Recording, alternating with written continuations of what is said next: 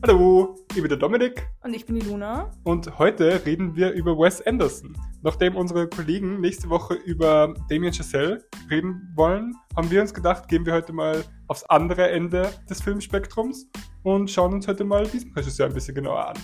Ja, und zwar sind wir auf das Thema gekommen, weil ich auf die schlimme Erkenntnis gekommen bin, dass Dominik Grand Budapest Hotel sehr schlecht bewertet hat. Ich glaube so eineinhalb Sterne oder so. Und ich war einfach geschockt. Und deshalb dachte ich mir so, kann ich dir auch noch andere Filme geben, die du noch nicht gesehen hast von Wes Anderson, nämlich Moonrise Kingdom und die Royal Tenenbaums. Und vielleicht überzeugen sie dich. Mittlerweile vermute ich, dass sie dich nicht überzeugt haben, aber wir werden das rausfinden. Es wird eine Fight-Episode.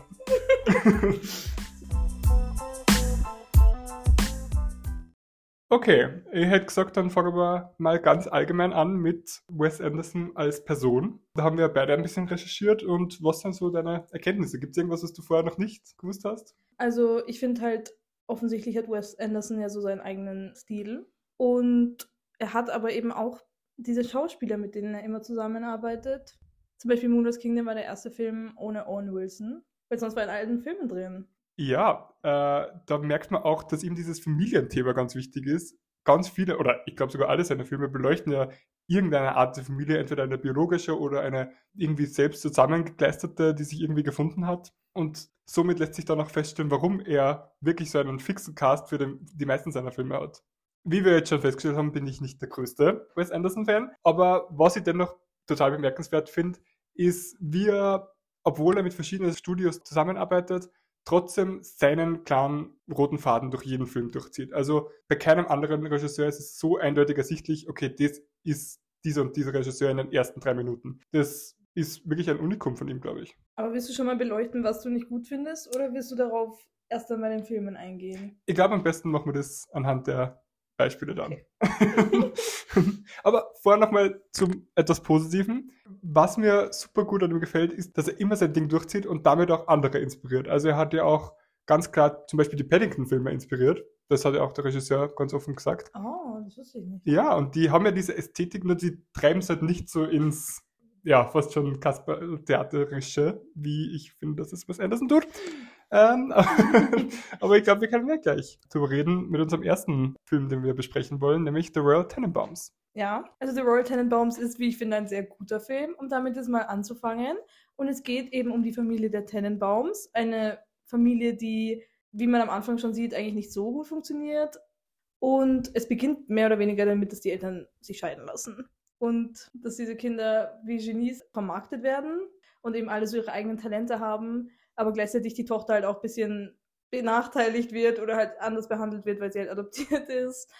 Und genau, es geht eigentlich nur darum, dass diese Familie Jahre später irgendwie alle so ihr eigenes Ding machen und dann eben durch eine Folge von Ereignissen alle wieder zusammenkommen. Genau. Und dass der Vater eigentlich versucht, dass ihm alle vergeben für seine Fehler und sowas. Ja, bei der Tochter würde ich das auch gleich einhacken. Die wird gespielt von Queen of Paltrow, über die wir ja vor zwei Wochen schon geredet haben.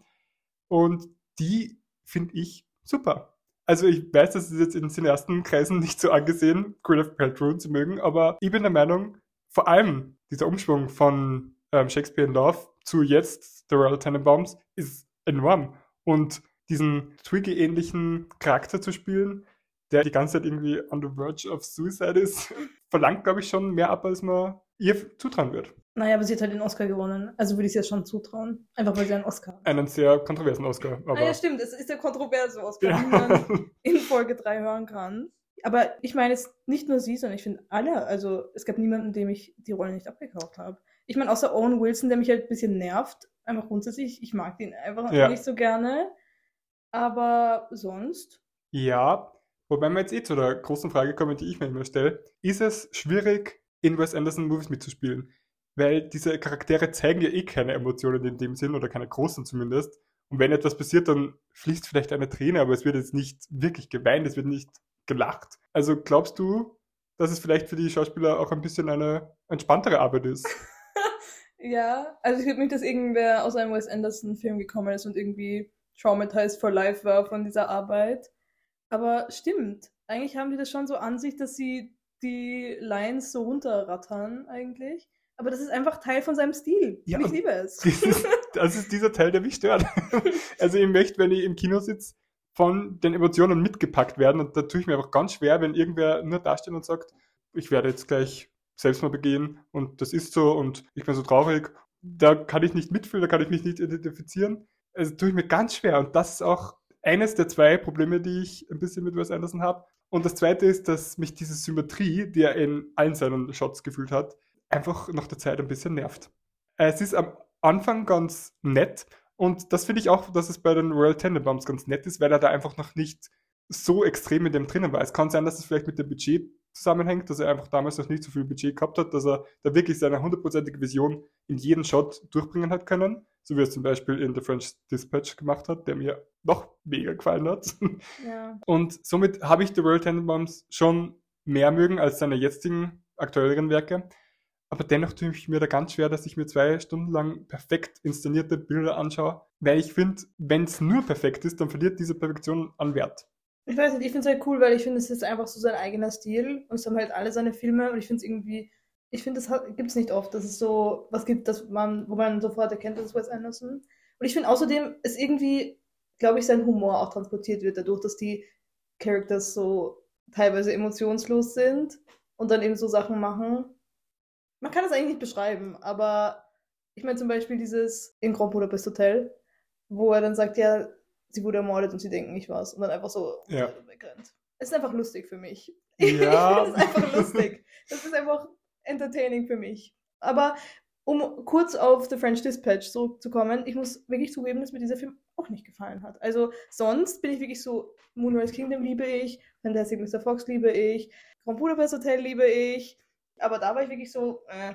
Und vor allem, ich weiß auch, dass ich da so mit, ich habe mein Cousin hat gesagt, so, der war halt einfach zu Wes Anderson-Nick. So, dass er wirklich versucht hat zu zwingen, ein bisschen sein. Das ist Genau, so, ja. ah, dieser Film ist von mir. Ja, Seht nur. Und ich muss auch sagen, dass ich sehr verwirrt war, großteils von diesem Film. ja und da glaube ich auch, kein Englisch mehr, weil ich ihn halt auf Englisch Ja. geschaut habe. Und ich war so, oh Gott.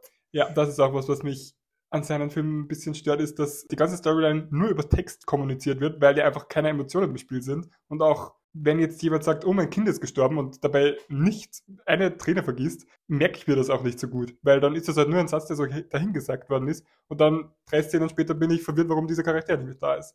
Also ich habe bis jetzt, glaube ich, bei noch keinem Wes Anderson-Film 100% die Storyline verstanden. Ja, wobei ich sagen muss, bei den Royal Tenenbaums, der älteste Sohn, ich finde, dass er eigentlich schon wie ein echter Mensch wirkt, im Gegensatz zu den anderen. Ich glaube halt, die Royal Tenenbaums soll ja auch wie ein Buch sein, weil man sieht ja immer die Kapitel und so und es hat einen Erzähler. Also vielleicht sind, soll es sich einfach anfühlen wie ein Buch. Und in einem Buch schreien ja auch nicht so alle in deinem Kopf, wenn du das Buch liest. Nee, aber man kann ja trotzdem schreiben, sie liegt am genau. Boden und weint oder sie hüpft vor Freude und ja, sowas aber könnte man. kann ich mir das nicht vorstellen in einem Wes Anderson-Film, dass das passiert einfach. Ja, das, Das finde ich, halt das Dankeschön. diese, diesen, aber ich glaube, dass er einfach diesen komischen Vibe haben will. Ich glaube, dass es einfach sein Ding ist, diesen komischen Vibe zu haben. Und den würde er nicht haben, wenn das normale Leute wären in diesem Film. Ja. Wobei ich eben sagen muss, dass dieser Chaz oder so, heißt er Chaz, der älteste Sohn, ich finde, er hat als einziger in diesem Film wie eine normale Person gewirkt, die mir über den Weg laufen würde auf der Straße. Ja, wobei ich ihm ja auch, also Wes Anderson überhaupt nicht unterstellen will, dass er kein guter Filmemacher ist. Im Gegenteil, also ich finde, er ist wirklich in dem, was er tut, einmalig und super. Nur halt nicht für mich. Und ich sehe, wo er seine Audience hat und die ist halt leider nicht bei mir. Und es ist ja auch okay. Weil du ja gerade den ältesten Sohn angesprochen hast. Der ist ja die ganze Zeit in so einem roten Trainingsanzug mit einem riesen Adidas-Symbol. Wie viel glaubst du, hat Adidas dahin geblättert? Da habe ich jetzt gar nicht drüber nachgedacht. Ich bin teilweise so, weil so, wenn so offensichtlich Sponsoring ist, bin ich so, was für ein schöner Anzug. Gute Frage. Die Frage ist halt auch, ob Wes Anderson damals schon so berühmt war wie jetzt. Ich glaube, man kannte ihn schon, aber gleichzeitig glaube ich nicht, dass er jetzt so berühmt jetzt. ja, wobei dieser rote Trainingsanzug ja mittlerweile schon sehr iconic ist. Aber hat nicht auch Sue Sylvester genau den gleichen an? Es stimmt. ja. Vielleicht ist nur das Lost Kind. Oder es ist die Mutter, die den Absturz überlebt hat. ja. Deswegen ist sie auch so unglücklich, weil sie einfach voll die schwierige Vergangenheit hat. Ihre Kinder verloren. Oh mein Gott. Aber es, vor allem auch die, ganz kurz, die Parallelen. Auch sie rennt doch auch die ganze Zeit mit einem Megafon herum. Ja. Und er auch. Oh mein Gott. hat sie ihr Gedächtnis verloren und dachte halt so, sie hätte jetzt zu Theorie. Ja. Wo wir gerade über Verschwörungstheorien reden, Wes Anderson wird auch, auch ganz oft Rassismus vorgeworfen. Da können wir jetzt auch kurz debunken, ob das Verschwörungstheorie ist oder war. Ich finde, ein gutes Exempel dafür ist eh The Royal Tenenbaums, über den wir gerade reden. Weil da gibt es einen schwarzen Charakter, der ein bisschen was zu sagen hat. Und der wird halt ganz oft wirklich nur auf seine Hautfarbe reduziert. Also der wird oft einfach nur als The Black Guy betitelt. Und auch so dient er eigentlich nur dazu, einen Kontrast zu seinem Gegenspieler zu bilden. Und den will man halt unbedingt erzeugen und somit auf jeder Ebene, auch mit der Hautfarbe. Ja, finde ich auf jeden Fall nicht cool. Ich finde, seine Filme sind so quirky und Ding, aber im Endeffekt sind es halt schon sehr viele weiße Männer in diesen Filmen. Also es gibt ja auch viele Filme von ihm, die auch den Bechtel-Test nicht bestehen. Zum Beispiel eben Grand Budapest Hotel, der ja auch für Best Picture nominiert war. Und es ist schade einfach. Ich habe auch gelesen, dass er gesagt hat, halt jetzt in Bezug jetzt auf Frauen, dass er meinte, ja, es fällt ihm halt einfach schwer, so aus der Perspektive von Frauen quasi zu schreiben. Wo ich mir so denke, so unterschiedlich sind jetzt Frauen nicht in ihrem Denkmuster. Also ich glaube nicht, dass es auffallen würde, wenn er jetzt sagen würde, die Person ist jetzt eine Frau. Ich glaube nicht, dass man sich denken würde, so, oh, das, das, sie verhält sich gerade typisch wie ein Mann oder so. Ja, und selbst wenn es sich da schwer tut, könnte er eine Frau zu Rate ziehen. Ja. Das ist ja jetzt nicht äh, vollkommen unexcessive. Ja, also ich fand ich schon ein schlechtes, eine schlechte Ausrede von ihm. Ich habe auch von der Theorie gehört, dass er nur weiße Männer porträtiert, weil er dadurch zeigen will, wie gebrochen diese Art von Menschen sind irgendwie. Also ich, das ist jetzt gar nicht, das ist wieder eine Verschwörungstheorie. Aber dadurch, dass sie nie weinen oder nie Emotionen zeigen, weder positiv noch negativ, will er vielleicht, vermutlich, keine Ahnung, darstellen, dass diese Personengruppe es total schwer hat, mit Emotionen umzugehen, weil sie einfach nicht so aufgewachsen sind. Ja, ich denke ich gerade drüber nach. Also, ja, gute Theorie. Weil manche grundsätzlich, dass er eben so ein bisschen komische Leute halt darstellen will und so. Ja, und auch ganz oft ganz depressive Menschen die immer kurz davor sind, sich umzubringen. Oder in jedem seiner Filme gefühlt stirbt ein Hund. Also das ist einfach Das habe ich auch gelesen, dass Leute wirklich sauer waren und eine Theorie aufgestellt haben, dass er halt ein Hundehasser ist und so. Es gab den Leitartikel vom New Yorker und der hieß Does Wes Anderson Hate Dogs? Das, da ging es eben um eigentlich den Hund, der bei Moonrise Kingdom stirbt. Wobei ja in beiden Filmen ein Hund stirbt. Gleichzeitig gibt es aber auch die ganze Zeit die Snoopy-References. Ich weiß nicht, ob du das bemerkt hast. Ich habe es von selber nicht bemerkt, weil ich auch nicht so ein Peanuts-Fan bin. Aber das kommt dann vor allem in äh, Moonrise Kingdom, mhm. dass es mehrere Snoopy-References gibt. Vielleicht hat er deshalb Isle of Dogs gemacht. Weil dann eigentlich sind diese Stimmen verstummt, dass er Hunde hasst. Ja, wobei auch dort wieder Hunde sterben. Also, also ich weiß nicht, kennst du die Website Does the Dog Die? Da werden lauter Trigger Warnings, die rein theoretisch irgendwelche Menschen effekten könnten, aufgelistet und da kann man dann abstimmen, stirbt der Hund oder begeht jemand Selbstmord etc. etc. Also alles, was irgendwie jemanden triggern könnte. Und da ist bei Wes Anderson Filme immer ziemlich extrem, muss ich sagen. Also Stimmt. er bedient schon viele Sachen, die Leute vielleicht an den falschen Stellen erwischen könnte. Stimmt. Ich glaube, die sind eh auch immer relativ, also so R-rated meistens und so. Ja, wobei sie eigentlich von dem Bild her fast Kinderfilme sein könnten. Ja, da kommt das wahrscheinlich dann auch immer so aus dem Nichts diese Heavy-Inhalte, dass dieser Hund dann überfahren Ja, wird. wobei meine Theorie ist ja, dass auch Kinder das schauen könnten, weil alles Schlimme eh sprachlich kommuniziert wird und nicht gezeigt wird. Was man aber sehr wohl sieht, ist eine Make-out-Scene zwischen Bruder und Schwester. Wie stehen wir also zu Inzest? ähm, ich finde es eigentlich interessant, dass ich schon so gefühlt oft das gesehen habe, dass sowas passiert. Also. Hat es dich nicht geschockt? Na, also ich weiß nicht. Okay, nein, ich habe es irgendwie ein bisschen too much gefunden. Und wir reden ja dann später auch noch über Moonrise Kingdom. Und da gibt es auch eine Kussszene, die mich sehr uncomfortable gemacht hat, zwischen zwei, ich glaube, Elfjährigen oder so. Ja, aber dazu kommen wir noch. ja, das stimmt, das stimmt. Drüber. Aber ja, es hat mich tatsächlich an Arrested Development erinnert. Ich weiß nicht, ob du diese Serie kennst. Leider wurde sie vor ein paar Tagen von Netflix genommen. Das war oh. der schlimmste Tag für mich.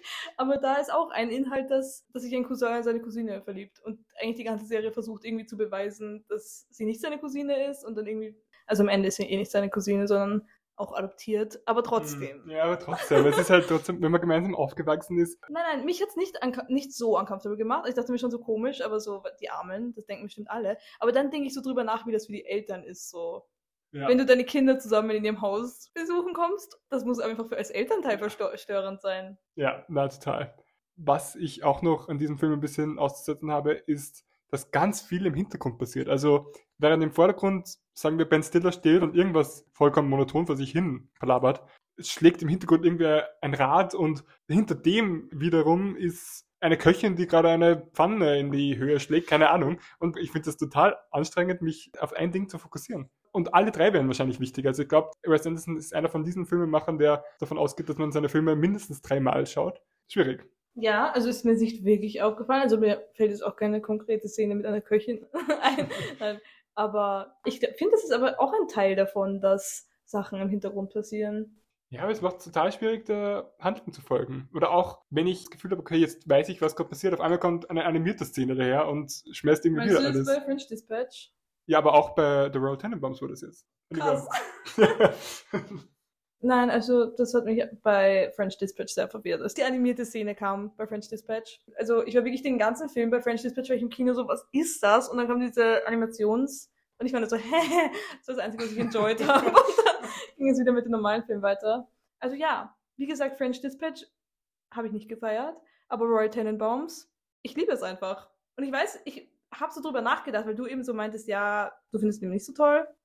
Und dann war ich so, was finde ich so toll an dem Film? Ich kann es nicht sagen. Ich mag einfach den Vibe von dem Film. das verstehe ich total. Also ich verstehe auch, warum Menschen ihn mögen und warum sie seine Filme irgendwie so comforting und man weiß auch genau, was man bekommt und es ist alles schön, es ist zumindest visuell schön. Natürlich inhaltlich ist es meistens ganz was anderes. Also ich verstehe total, warum Leute sich damit gut anfreunden können, wenngleich es auch nicht mein Cup of Tea ist. Was hingegen sehr wohl mein Cup of Tea ist, ist das Buch Accidentally, Wes Anderson. Ich weiß nicht, ob du von dem schon gehört hast.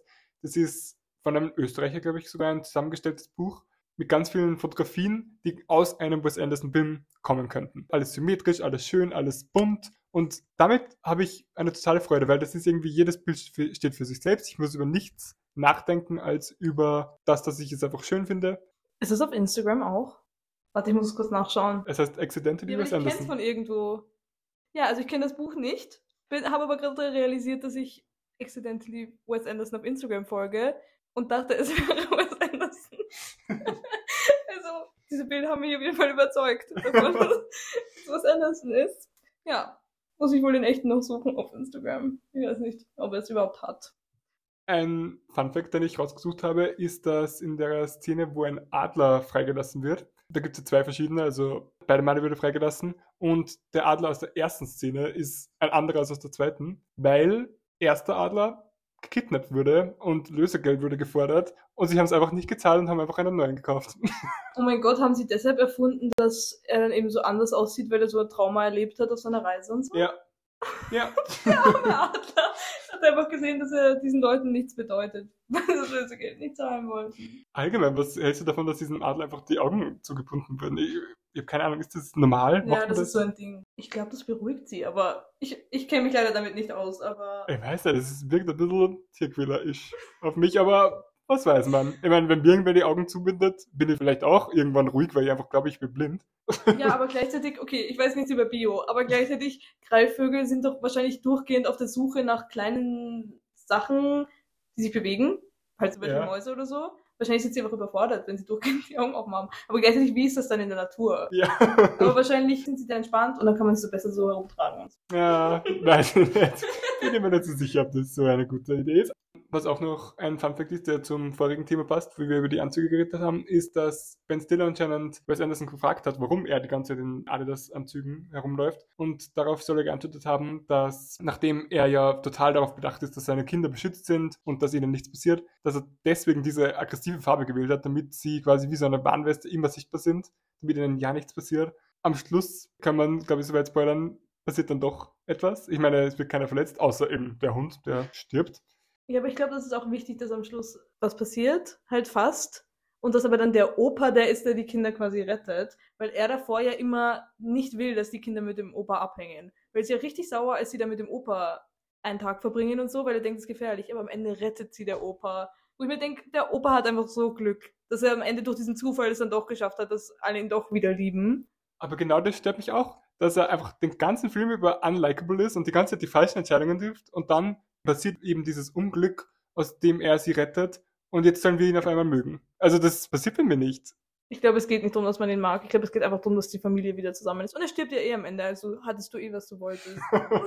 no, das wollte ich nicht, aber ich wollte ja auch nicht, dass sich die Familie wieder mit ihm verträgt. Weil, Ja. wenn jemand ein schlechter Mensch ist, dann soll er nicht am Ende ein Happy Ending bekommen. Ja, er ist halt auf jeden Fall nicht so der coole Mensch, aber ich finde, dass er jetzt nicht so ein richtig extrem schlechter Mensch ist. Er ist halt nur ein bisschen dumm, sozial dumm. Halt zum Beispiel, wie er halt seine Adoptivtochter behandelt und sowas. Dann denke ich mir halt auch so, was soll das einfach? Aber er ist halt, glaube ich, einfach so ein Charakter, der einfach nicht checkt, wie blöd er sich verhält. Also, weil ich glaube, er denkt halt wirklich, also ich, ich glaube nicht, dass er zum Beispiel drüber nachdenkt, dass die Stieftochter das so traurig macht und sowas. Ich glaube, er ist einfach ein bisschen blöd. Ja, mit solchen unempathischen Menschen, da kann ich keine Empathie aufbauen. Wohingegen Eli Cash eigentlich ja den ganzen Film über nichts falsch macht, nur am Schluss ein Drogenproblem entwickelt. Und dann auf einmal ist er der Bad Guy, der halt den Hund tötet und die ganze Familie fast zerstört. Wie problematisch ist das eigentlich? Ja, Eli Cash finde ich grundsätzlich eine sehr komische Rolle in diesem Film. Also auch, dass er die ganze Zeit dieses Approval sucht von allen, dass er auch so seine Noten vom College an die Mutter von der Familie schickt, die ja nicht seine Familie ist, sondern seine Nachbarn. Er schickt einfach seinen Nachbarn seine Noten, die er bekommt. Ich finde auch, das ist einfach ur-random, dass es passiert am Ende. Also ich weiß nicht, komisch eigentlich. Also was wir jetzt feststellen, ist, dass du mir eigentlich bei jedem Kritikpunkt zustimmst und trotzdem seine Filme magst. Ja. Ich akzeptiere sie einfach mit ihren Fehlern. Aber so, ich muss ja eingestehen, wenn hier was. sie sind ja keine perfekten Filme. Das kann, muss ich ja schon sagen. Außer so Grand Budapest Hotel finde ich schon sehr gut. Aber so die anderen, sie sind keine perfekten Filme, aber ich liebe einfach erstens diesen Vibe und dann halt auch noch diese Nostalgie, die man bekommt. Irgendwie, ich finde, sie, das hat, haben irgendwie auch so, vor allem so Royal Tenenbaums und Moonrise Kingdom, dass man irgendwie so Nostalgiegefühle bekommt. Also bei mir ist es auf jeden Fall so es sind, es sind einfach auch einfach, einfach schön zum Anschauen. Ich finde es halt auch lustig, im Gegensatz zu dir. ja. Aber, aber natürlich sind auch Sachen, die, wo man sich denkt, wie blöd ist das? Aber vielleicht ist es auch Absicht, dass das komplett random ist mit Eli Cash. Who knows? Ja, wir werden es nie erfahren. Einig in unserer Uneinigkeit. Ist auch okay. Was wahrscheinlich uns gleich zum nächsten Film führen wird, weil da wird es ähnlich sein. Also Moonrise Kingdom ist um einiges später erschienen als The Royal Tenenbaums und hat eigentlich viele Parallelen zu dem Film, obwohl die Handlung ja eigentlich anders ist. Es geht nämlich um zwei Kinder.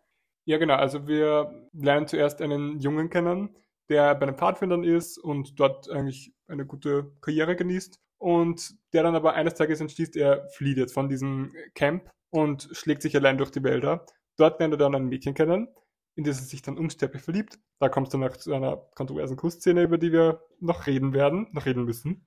Genau, und ansonsten kann man noch sagen, dass der Cast wie immer aus lauter 80s dann besteht, aus lauter Top-Promis, zum Beispiel Bruce Willis, den ich nicht in einem Wes Anderson-Film erwartet hätte, aber es hat irgendwie gepasst. Also ich muss, um es gleich mal vorwegzunehmen, sagen, dass mir Moonrise Kingdom definitiv besser gefallen hat als The Royal Tenenbaums. Aber das ist doch mal gut, weil das heißt ja, dass du eine Verbesserung in den Jahren siehst. Auf jeden Fall, ja.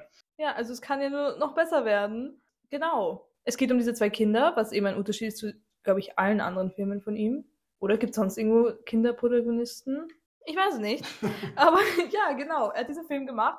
Und eigentlich hatte er finanziell nicht so die gute Zeit. Also er hatte auch viel weniger Budget, als er eigentlich haben wollte, weil Fantastic Mr. Fox ihm so wenig eingespielt hatte. Was jetzt eigentlich lustig ist, weil Fantastic Mr. Fox in irgendeinem Grund so ein TikTok-Trend ist. Ich weiß nicht, ich sehe das die ganze Zeit. Wirklich die ganze Zeit. Jetzt gerade. Ja, Ah. alle so, das ist der beste Film, der je gemacht wurde, Leute. Und ich habe den Film gesehen und er ist knuffelig. Es geht halt um so einen Fuchs, der halt nicht mehr in einem Loch wohnen will und halt, er will halt einfach seinen Lebensstandard verbessern. Und es ist ein schöner Film, aber gleichzeitig bin ich so, Leute.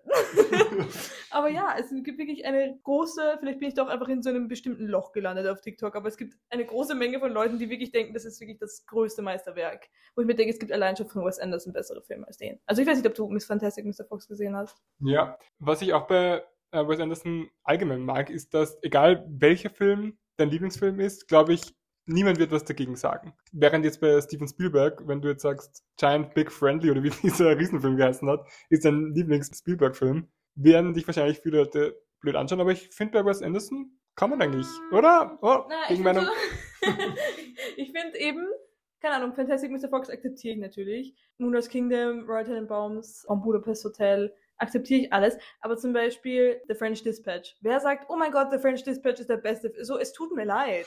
Es hatte richtig gute Besetzung und alles, haben alle einen guten Job gemacht, aber gleichzeitig bin ich so, nein.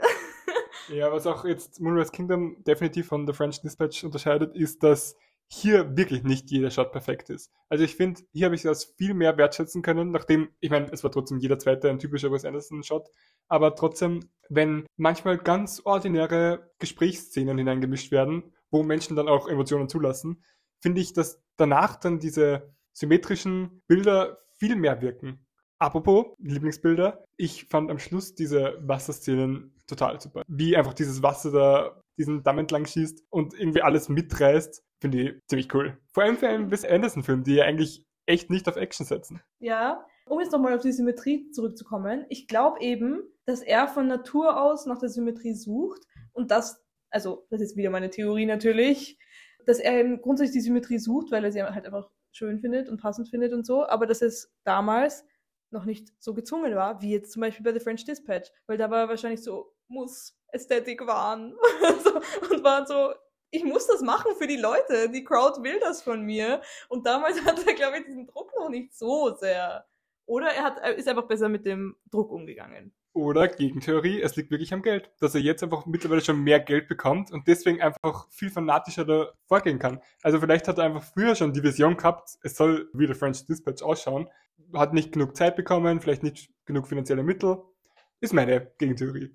Vielleicht muss man dann einfach ihm weniger Geld geben, wenn man ja. will. Also wenn wir einmal für einen Film einstellen, wissen wir, was wir machen. Wir wissen, was zu tun ist auf jeden Fall. Die nächsten Filme werden nicht angeschaut, dafür, dass dann wieder ein perfekter kommt. Um jetzt kurz mal auf die Performance zu kommen, würde mich wirklich interessieren, wie du die Performance von der Schauspielerin fandest, die Susie gespielt hat. Also sie hat diesen Wes Anderson Charakter total zum Leben erweckt, nämlich indem sie einfach gespielt hat wie eine Leiche. einfach ohne Emotionen und einfach so ein bisschen wie Lana Del Rey einfach in das Depressive hinein gespielt. Wenn ich dann aber nicht so gut fand, ist der Hauptcharakter, der die Rolle des Jungen gespielt hat. Man hat gemerkt, dass er eine Persönlichkeit hat, was ja grundsätzlich gut ist, aber halt nicht in diesem Setting. Also es hat irgendwie nicht gepasst. Das ist so lustig, dass du das sagst, weil beim Casting war nicht quasi das eigentliche Casting, das was Wes Anderson überzeugt hat, sondern das Gespräch danach. Weil er so war, hm, ich liebe seine Persönlichkeit. Oh. Und bei Susie eben, also die die Susie gespielt hat, sie hat eben ihre Inspiration für die Rolle quasi von der Performance von Gwyneth Paltrow in Royal Tenenbaums. Und du meintest ja, dass du das magst, deshalb. Ja, es macht alles Sinn, es kommt alles zusammen in meinem Kopf. Wobei es da eh diese Debatte gibt, kann man Kinderschauspiel überhaupt kritisieren? Jetzt gerade bei Firestarter, die Stephen King-Verfilmung, die jetzt gerade letztes Jahr rausgekommen ist, spielt ja auch die Hauptrolle ein, ich glaube, zehnjähriges Mädchen und das ist jetzt für eine goldene Himbeere nominiert. Also quasi das Gegenstück zum Oscar, wo die schlechtesten Schauspieler ausgezeichnet werden. Und da hat es auch also einen Skandal darum gegeben, weil man eben sagt, muss man wirklich so harsh zu Kindern sein? Finde ich auch wirklich nicht okay, ehrlich gesagt. Ich meine, was machen andere zehnjährige Kinder? Dieses Kind liefert sowieso schon viel mehr als alle anderen und dann wird es auch noch so gesagt, dass es nicht gut genug ist. So, es tut mir leid, aber dieses Kind hat sowieso noch so 50 Jahre seine Karriere oder mehr. Wahrscheinlich jetzt nicht mehr. Jetzt ist die Karriere wahrscheinlich beendet. Hast du wirklich? Wer will dieses Kind jetzt noch einstellen, der muss diese Himbeere bekommen hat? Weil zum Beispiel Sandra Bullock hatte die auch bekommen. Aber bei der ist es halt okay, weil die ist schon established. Da weiß jeder, okay, die hat halt mein Leben geschlagen. Aber wenn man gerade wirklich so am Anfang seiner Karriere steht, weiß ich nicht, ob es dann noch weitergeht. Ja, ich verstehe es schon, wenn so eine Middle-Aged Woman reinkommt, die ich nicht kenne, und dann finde ich raus, okay, die würde für eine goldene Himbeere nominiert. Aber wenn ein elfjähriges Kind reinkommt, glaube ich nicht, dass ich so sagen würde, oh Gott, sie würde für das Nominierte raus. Also glaube ich nicht, dass ich das denken würde. Ich würde mir einfach nur denken, wow, sie hat in so einem großen Film mitgespielt, dass der schon recognized wurde.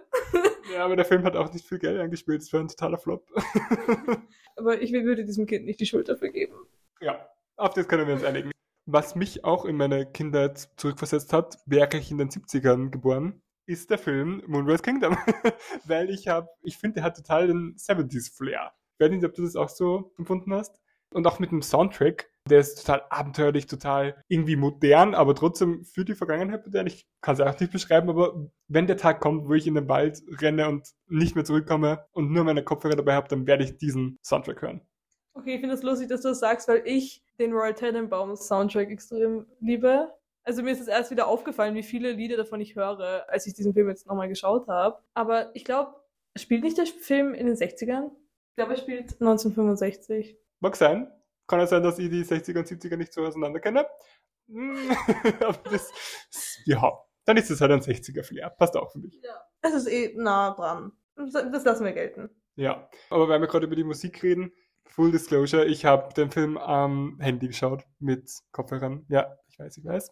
Nicht so, wie man irgendeinen Film schauen sollte. Aber vielleicht ist es nur deswegen so gewesen, dass ich gefunden habe, dass die Musik viel lauter war als das Gesprochene.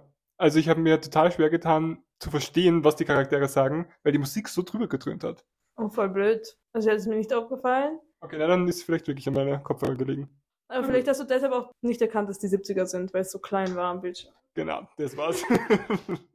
um jetzt nochmal auf Fantastic Mr. Fox zurückzukommen. Fantastic Mr. Fox hat, war eben ein Flop und hat urwenig eingespielt. Und dann hatte Wes Anderson für Moonrise Kingdom viel weniger Budget, als er eigentlich haben wollte. Aber Moonrise Kingdom war dann eben ein großer Erfolg und hat doppelt so viel Geld eingespielt wie Fantastic Mr. Fox. Und es war, glaube ich, ja auch der, der Hauptfilm vom Cannes Festival. Und es ist in den BBC's 100 Greatest Films of the 21st Century. Was ich urlustig finde, dass es diese Liste gibt, weil ich meine, die wurde 2016 gemacht. Ich glaube, es gibt noch genug Filme im 21. Jahrhundert. Aber cool. Ja. Wundert mich aber eh, dass Wes Anderson dann nicht mehr Recognition erfährt durch Kritiker. Also er hat ja auch bis jetzt noch keinen Oscar gewonnen, was mich total schockiert, weil seine Cinematography ja total für sich spricht und total iconic mittlerweile ist, ob man sie jetzt mag oder nicht, aber ich finde schon, dass man da das mit ein paar Awards auszeichnen könnte. Vielleicht wieder wie Leonardo DiCaprio, wo alle so extrem mitfiebern und dann bekommt er es wahrscheinlich für seinen schlechtesten Film oder so. ja, für French Dispatch war er nicht mehr, mehr nominiert. Also, hm. worüber wir definitiv noch reden müssen, ist besagte Kussszene zwischen zwei Kindern. Also ich weiß nicht, wie ich es gesehen habe und das passiert ja auch mehrmals. Und dann probieren sie irgendwie French Kissing und die Kamera hält total drauf. Was sagen wir dazu? Ich meine, grundsätzlich, wenn ich das jetzt in einem Buch lesen würde, wäre ich halt. Ich finde schon, dass es einen uncomfortable macht. Aber ich finde es in einem Buch nicht so schlimm. Aber ich denke mir so, warum müssen die Schauspieler das machen irgendwie? Halt vor allem auch, wenn sie sagen, ja, okay, sie sind am Ende des Tages trotzdem zwölf. So, ich weiß nicht. Ja, und wir haben ja beide vor kurzem Aftersun geschaut und da gibt es auch eine Kussszene zwischen Kindern. Wobei, in dem Moment, wo sie dann quasi die zwei dann wirklich küssen, wird die Kamera elegant weggeschwenkt und man kennt sich aus. Es passt voll. Die Schauspieler müssen sich nicht wirklich küssen. Es ist total elegant geregelt. Wohingegen hier wirklich draufgehalten wird. Und das ist einfach. Also ich fand das auch ehrlich gesagt. Obwohl, wie gesagt, erneut, ich finde, es ist ein sehr toller Film, fand ich das schon blöd. Und dass es eben auch wieder so eine Kontroverse ausgelöst hat bei diesem Film, wo dann eben das war. Das schwankt an der Grenze zur Ausbeutung von Kindern, wurde gesagt. Dann wurde aber auch jemand gesagt, dass es heikel, aber größtenteils harmlos ist. Also hier scheiden sich die Geister, aber ich glaube, wir sind uns einig, dass es schon eine komische Szene war, die finde ich jetzt auch nicht nötig ist, weil ich denke mir so, eine Love Story zwischen Zwölfjährigen ist doch eh, finde ich, auch sowas, dass wenn man so Kinder ist, dass es eben halt nicht körperlich ist irgendwie. Finde ich, hätte man lassen können. Aber um jetzt zu körperlich zu gehen, ein weiterer Hund stirbt in diesem Film auf eine grausame Art und Weise, was die zweite Kontroverse dieses Films ausmacht dieser Hund wird aufgespießt. Und das hat eben sehr viele Leute verstört und schockiert. Und man sieht da auch die Leiche. Also beim äh, Royal Tenenbaums wird es ja wenigstens so gehandhabt, okay, der ist unter dem Auto, der ist tot. Aber da sieht man dann diesen Hund, der durchspießt ist. Also das würde mich wirklich interessieren, mit was das mit den Hunden auf sich hat. Aber wahrscheinlich will er einfach Leute umbringen. Aber das ist zu schlimm. Wobei ich argumentieren würde, dass Tiere umbringen schlimmer ist. Also vom Publikum wird das viel mehr emotionalisiert, wenn ein Tier stirbt, als ein Mensch. Also das ist ja auch bewiesen. Stimmt. Ja, wobei ich muss sagen, also ich bin grundsätzlich natürlich immer traurig, wenn Leute sterben im Film. Aber zum Beispiel an dem Hund von Royal Tenenbaums bin ich nicht gehangen. Weil es einfach nur die ganze Zeit im Hintergrund herumgerannt. Also diese Hunde sind jetzt nicht wirklich Characters. Das sind halt einfach nur der, der Hund. Ich weiß nicht. Oder wie hast du das empfunden? Ja, nein, ich habe es trotzdem unnötig gefunden. Das, das sage ich jetzt nicht als größter Hundefan, aber trotzdem denke ich mir halt, ja, okay. Ich meine, man kann auch kein Kind sterben lassen, das ist auch logisch, aber trotzdem gibt es da vielleicht einen Weg drumherum. Ja, es war schon unnötig. Aber hier bei dem Hund, der Hund in Moonrise Kingdom heißt Snoopy. Und hier ist wieder die Peanuts Reference. Gleichzeitig in dem Film, also auch in Moonrise Kingdom, ist eine weitere Peanuts Reference, dass er Rats sagt statt einem Curse Word quasi Rats sagt so Rats. Und das sagt immer Charlie Brown. Ah. Genau. Und es gibt noch mehr Peanuts References, die ich jetzt nicht alle auswendig weiß, aber irgendwie bedeutet ihm das dann auch wieder was. Es ist wieder ein weiteres Muster. Also immer diese Familiensachen, die Peanuts, die Hunde. Und auch die bunten Farben, die aber in seinen Filmen trotzdem immer düster wirken. Ich weiß nicht, wie er es macht, aber es ist, ich finde, es ist immer total bunt und knallige Farben, aber trotzdem bedrückend. Okay, ich finde seine Filme jetzt grundsätzlich nicht bedrückend, aber ich weiß, was du meinst. Irgendwie sind sie dann so ein bisschen matt. So zum Beispiel bei Grand Budapest Hotel, das ist ja eigentlich ur das bunte Haus. Aber es ist so leer und gefegt und ja, ich weiß, was du meinst. Kommen wir jetzt zu einer Frage, die ich mir notiert habe, die ich dir jetzt gerne stellen würde, nämlich welchen Schauspieler würdest du in zukünftigen Wes Anderson-Projekten gerne sehen? Oder Schauspielerin? Gute Frage. Ich überlege gerade. Ich überlege gerade, wer so Wes Andersonig ist. Ich weiß nicht, Timothy Chalamet haben wir schon gesehen. Und ich muss sagen, ich bin wirklich ein Timothy Chalamet-Fan. Aber er hat mir nicht gefallen in dem Film. Ich finde, er hat zusätzlich gedacht, okay, ich bin jetzt in einem Wes Anderson-Film. Irgendwie, ich weiß nicht, ich habe das ihm voll nicht abgekauft. Das ist wirklich die einzige Rolle, in der ich ihn gesehen habe, die ich ihm nicht abgekauft habe. Weil sonst kaufe ich ihm wirklich alles ab.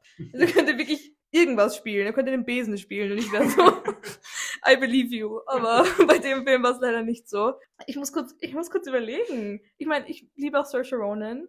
Und sie war halt schon im Wes Anderson-Film, deshalb kann ich das jetzt nicht sagen.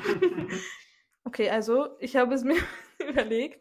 Und zwar würde ich gerne, ich weiß nicht, wie man sie ausspricht, aber Audrey Tattoo von, von äh, Fabel auf der Welt der Amelie. ah, Also stell dir Ja. den Namen in Französisch ja. im Akzent vor. Weil ich finde, dass Amelie grundsätzlich, finde ich, auch schon so diesen weirden Vibe hat.